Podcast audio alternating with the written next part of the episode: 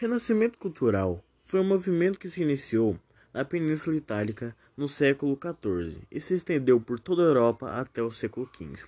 Essa fase coincide com a prosperidade das cidades na Península Itálica, especialmente Florença, onde a riqueza permitiu investimentos na produção de obras de arte.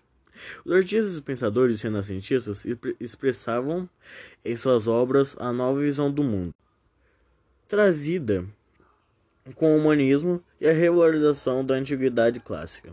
No final da Idade Média, a burguesia, ou seja, os comerciantes e artesãos, se enriqueceram e se tornaram mecenas, patrocinando as construções do palácio e igrejas. Suas encomendas poderiam ser individuais ou realizadas atra através dos grêmios profissionais que demandavam é, esculturas e pinturas para exibir sua prosperidade.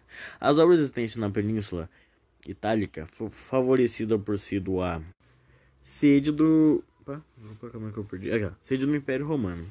Inspirou os artistas do Renascimento, a literatura, a escultura e a filosofia da antiguidade grego-romana, servindo de referência para os escritores e renascentistas.